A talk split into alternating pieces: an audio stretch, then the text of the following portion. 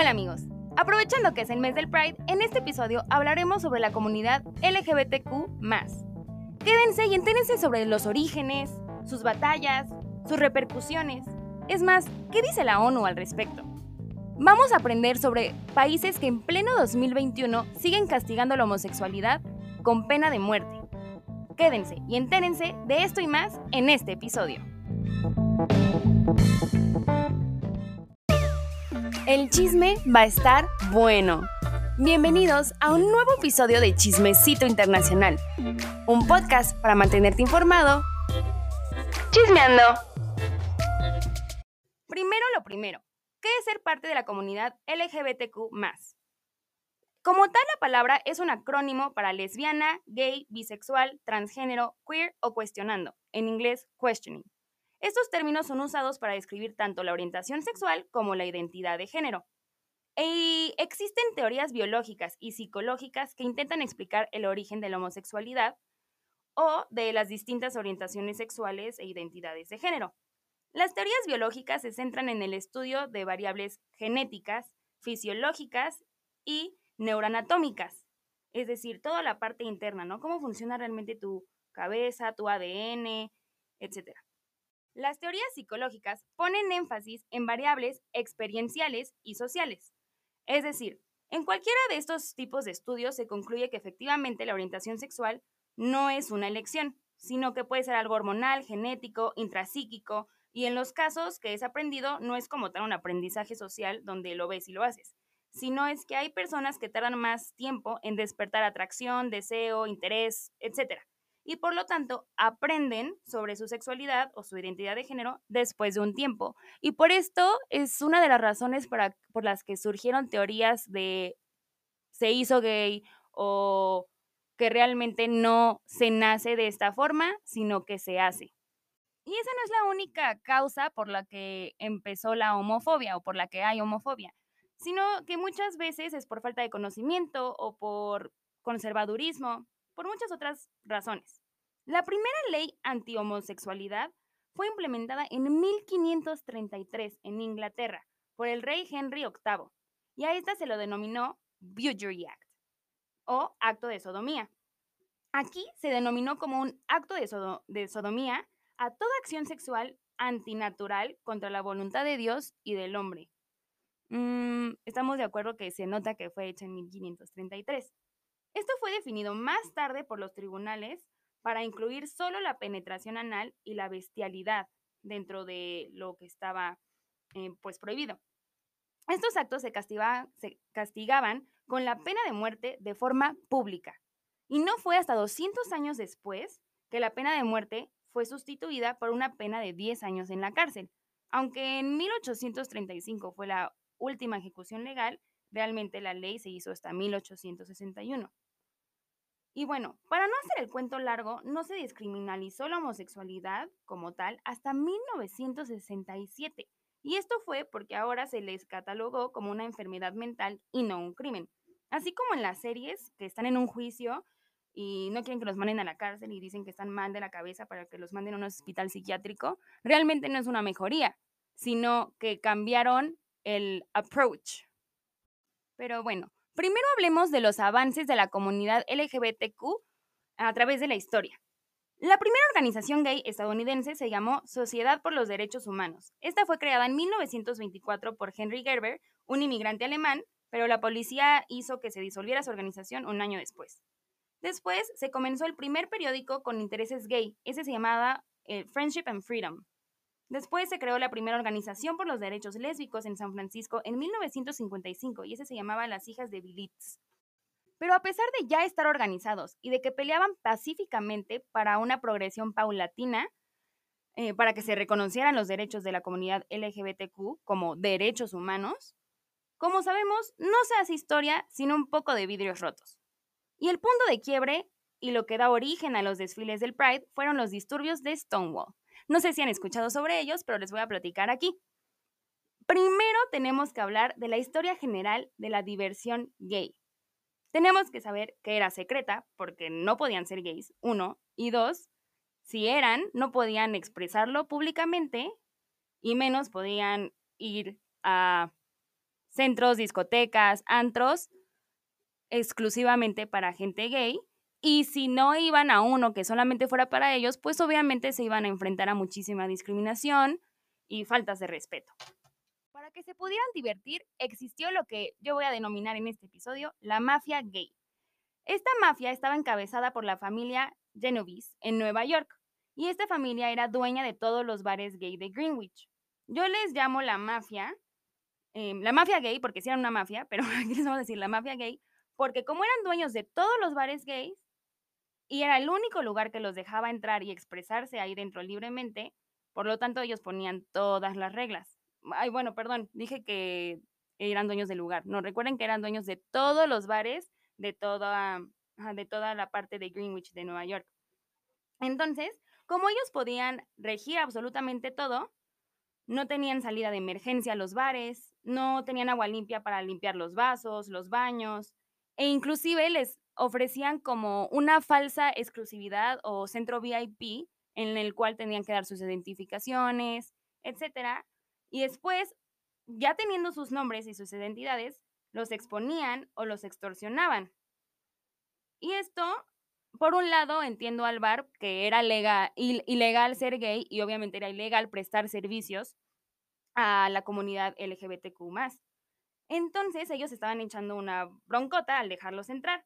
Y ellos, supongo que hacían esto sí por mala onda y todo, pero también para que les saliera lo más barato posible. Obvio, ellos se llevaban una lana y estaban coludidos con la policía corrupta de Nueva York y les daban una parte de la ganancia a la policía para que se hicieran los de la vista gorda y pretendieran que no existen esos bares. Pero un día, el 28 de junio de 1969, la policía no siguió su trato y llegaron armados y con orden de cateo al bar y arrestaron a 13 personas por violar el estatuto de ropa apropiada para el género del Estado y los que eran sospechosos de travestismo los llevaron al baño a checarlos. Entonces, los jefes de locales, vecinos y vecinos de la zona, en lugar de dispersarse como siempre se hace cuando llega la policía al lugar, se quedaron muy enojados con el trato que le estaban dando a todos. Y se quedaron enojados y empezaron los disturbios. Y se pone más bueno. La policía, para que la gente se fuera y se calmara, los que estaban afuera del bar, agarraron como prisioneros a unas cuantas personas que estaban en Stonewall y se encerraron dentro del bar. Cabe mencionar que entre estas personas estaba un escritor de una revista. Los de afuera, al ver que la policía secuestró a, gente de la comunidad LGBTQ, em, intentaron prenderle fuego a la especie de trinchera que hizo, que hizo la policía para que no pudieran salir. Intentaron destruirla, unos disturbios impresionantes. Llegaron los bomberos y rescataron a los rehenes de la policía. Y esto se imaginarán, hizo las cosas más grandes. Y las protestas ahora eran de miles y siguieron ahí por cinco días. El punto de las protestas era más que nada em, mostrar que ser gay o ser parte de la comunidad LGBTQ no es un crimen, sino que es algo de lo que se debe estar orgulloso. La cosa se hizo todavía más grande cuando el escritor que les dije que había estado secuestrado junto con la policía dentro del bar, sale y publica su versión de los hechos en la revista The Village Boys. Ahí reportó los abusos de la policía, los cateos, las humillaciones, etc. Como tal, este evento no quiere decir que empezó la lucha gay, sino que comenzó el auge del activismo político de la comunidad LGBTQ. Empezaron las organizaciones como Gay Liberation Front, Human Rights Campaign, Em, etcétera, muchísimas. Un año después, en 1970, eh, se hizo una marcha para conmemorar estos eventos. Se hizo la marcha en Nueva York desde el Stonewall Inn hasta Central Park y ese fue catalogado el primer desfile del Gay Pride, porque se ocupó el famoso slogan de Say It Loud, Gay is Proud. Y lo replicaron en Berlín Occidental, Londres, París, Estocolmo, otras ciudades, y justamente este fue el primer Gay Pride. Inclusive en 2016, como cool fact, Obama nombró este sitio y sus alrededores, las banquetas, las calles que estaban cerca del Stonewall Inn, como monumentos nacionales por su contribución al avance de los derechos humanos. Pero bueno, ah, por otro lado, en 1978 nace la bandera Pride, que fue diseñada por Gilbert Baker, o mejor conocido como Gay Betsy Ross. Y él dijo que los colores de la bandera tienen significados, por si no saben, se los comento. El rosa es por el sexo, rojo, vida, naranja, la sanación, amarillo, el sol, verde, la naturaleza, el turquesa, la magia, azul, la paz y morado, el espíritu. Ya, todo empieza a sonar muy bonito y como que todo mejora, pero las injusticias siguen. A ver, vamos a ver algunas de las injusticias que se hacen hacia la comunidad LGBTQ a través de la historia por su orientación sexual. Ustedes recordarán que en la década de los 80, cuando fue la paranoia por el VIH, se generó mucha desinformación e incluso se decía que era la enfermedad de los gays. Esa es una, ¿no? También no se les dejaba servir en el ejército. Después sí, pero sin ninguna actividad homosexual. ¿Qué digo? Es como cuando te dicen que no haya relaciones románticas en el trabajo. Se entiende, pero si dijeran específicamente no se puede tener relaciones homosexuales en el trabajo, ya es una discriminación. Bueno, por otro lado, también no podían donar sangre los MSM, así se les catalogaba los hombres que tenían sexo con otro hombre. Men who have sex with men. Ellos no podían donar sangre. Por otro lado, no se puede promover la homosexualidad ni publicar nada que lo promueva o enseñe la aceptación de ningún tipo de relación homosexual. Esto fue un acto de gobierno local del Reino Unido en 1988 y fue estipulado en la sección 28. No sé ustedes, pero a mí me surgen muchísimas dudas sobre cómo se permitió que se catalogara como una enfermedad mental. Y la verdad es que no sé en qué año se le catalogó así, ante la OMS, al menos, entre la Organización Mundial de la Salud. No sé en qué año lo declararon así, pero sí sé que la desclasificaron a la homosexualidad como una enfermedad mental en 1992 y por ende prohibieron el intentar curar la sexualidad. Pero no fue hasta 2019 que desclasificaron a los transgénero como una enfermedad mental. Eso todavía es muy, muy reciente. No sé si conozcan a la PAJO, que es como la OMS de América Latina. Es la Organización Panamericana de Salud y esta es la organización internacional de salud más antigua, pero ahora es una oficina, una oficina regional de la OMS en las Américas porque pues, fue rebasada por la Organización Mundial. ¿no? Esta fue creada en 1902 y ellos siempre dijeron que ser parte de la comunidad LGBTQ no es una enfermedad, pero sí incrementa las probabilidades de que tengas depresión, ansiedad, infecciones de VIH, tengas, bueno, abuses del alcohol, del tabaco, seas propenso al suicidio, estrés crónico, etc. Dicho esto, ahora puedes sentirte más orgulloso de las aportaciones latinas a los derechos de la comunidad LGBTQ. Y hablando de América Latina, esta región tiene las leyes más progresistas para la equidad y protección de la comunidad LGBTQ a nivel mundial. Pero es la región con más índices de violencia contra esta misma comunidad. Una vez más, la teoría es distinta a la práctica. Y les voy a compartir un cool fact del expresidente de mi país, México. Enrique Peña Nieto en 2016 intentó reformar el artículo 4 de la Constitución mexicana para este, especificar el criterio que tiene la Suprema Corte de la Justicia Nacional Em, para reconocer como un derecho humano que las personas pueden contraer matrimonio sin discriminación. Es decir, que los matrimonios se realicen sin discriminación de discapacidad, condición social, salud, religión, género o preferencias sexuales.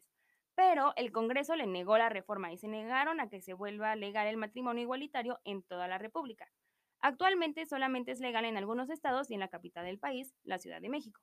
Y lo mismo sucedió en muchos otros países latinoamericanos.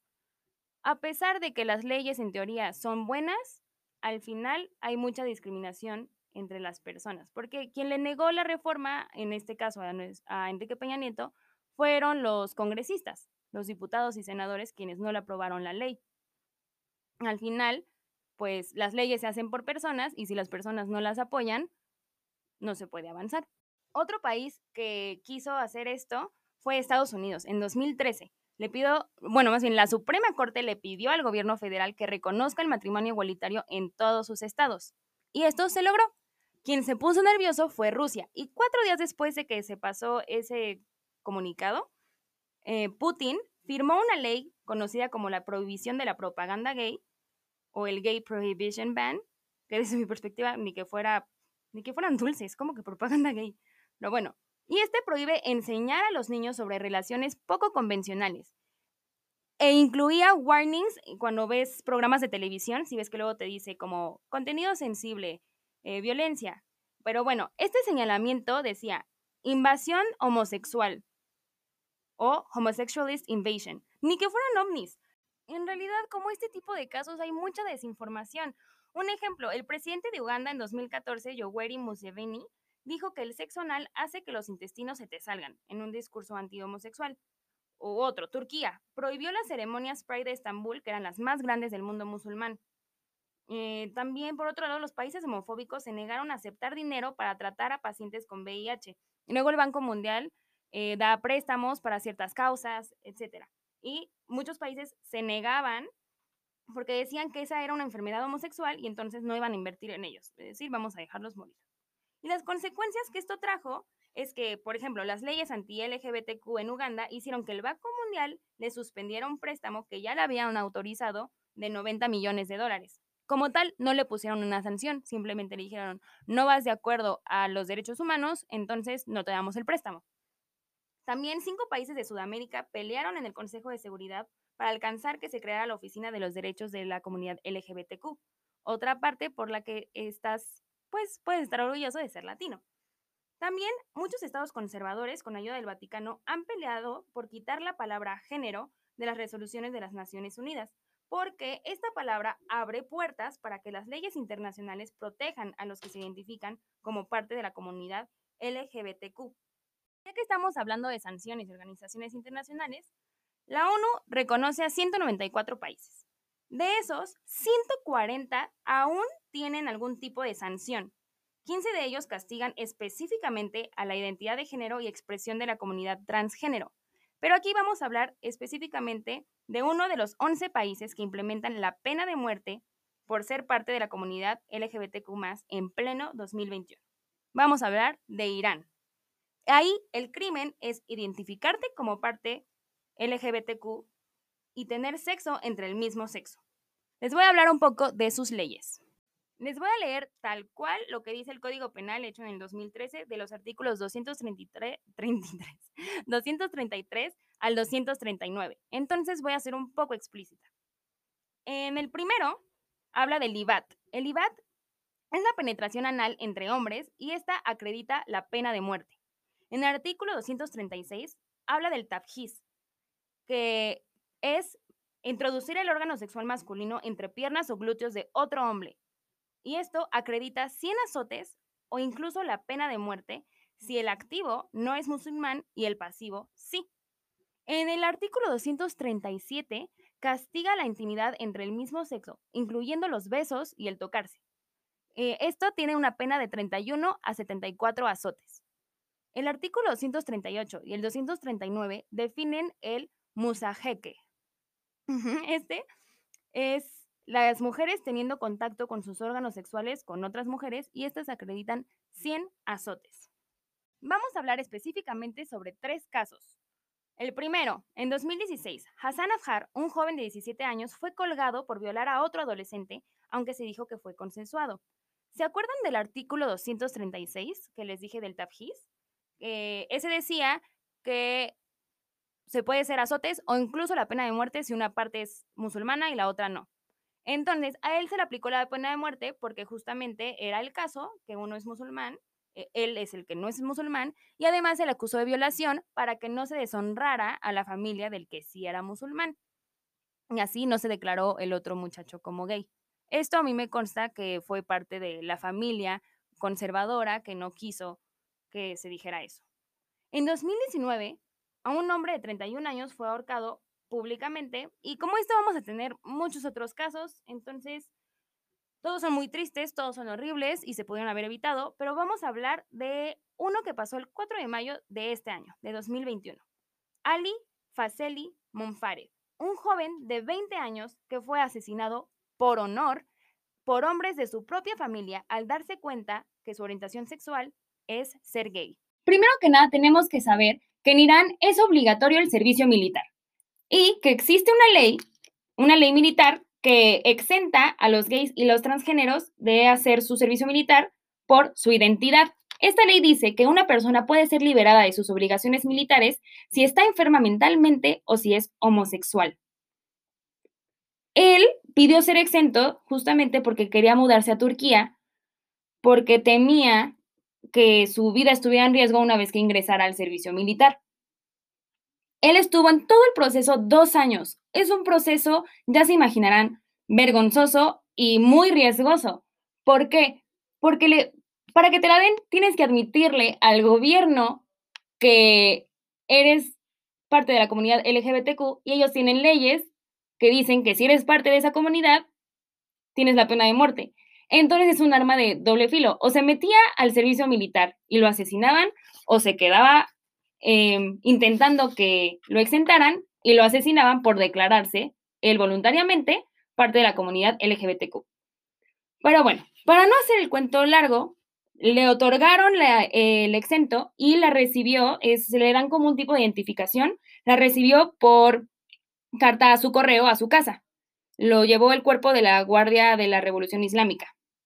Pero su tarjeta sí dice ahí, no sé, no sé exactamente la forma, pero dice, Ali Faseli está exento del servicio militar por homosexualidad. El punto es que sí dice la causa por la cual la tiene.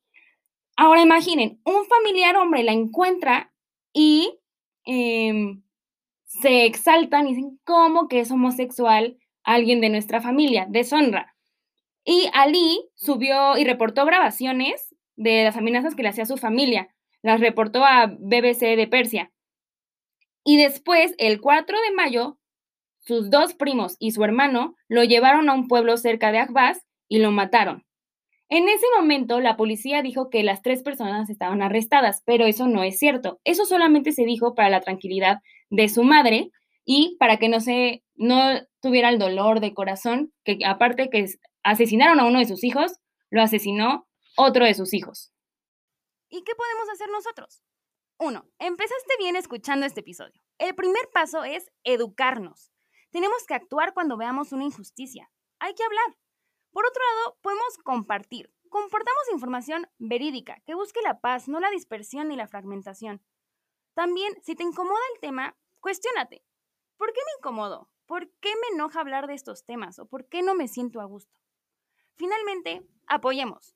No sabemos qué ser querido, o inclusive no tan querido, puede identificarse como parte de la comunidad LGBTQ y nuestros comentarios pueden dañar más de lo que pensamos y del mismo modo pueden ayudar de formas inimaginables. Compartan este episodio, espero que les haya gustado, que hayan aprendido algo nuevo y sobre todo que los haya invitado a reflexionar. Nos vemos en el próximo episodio de Chismecito Internacional.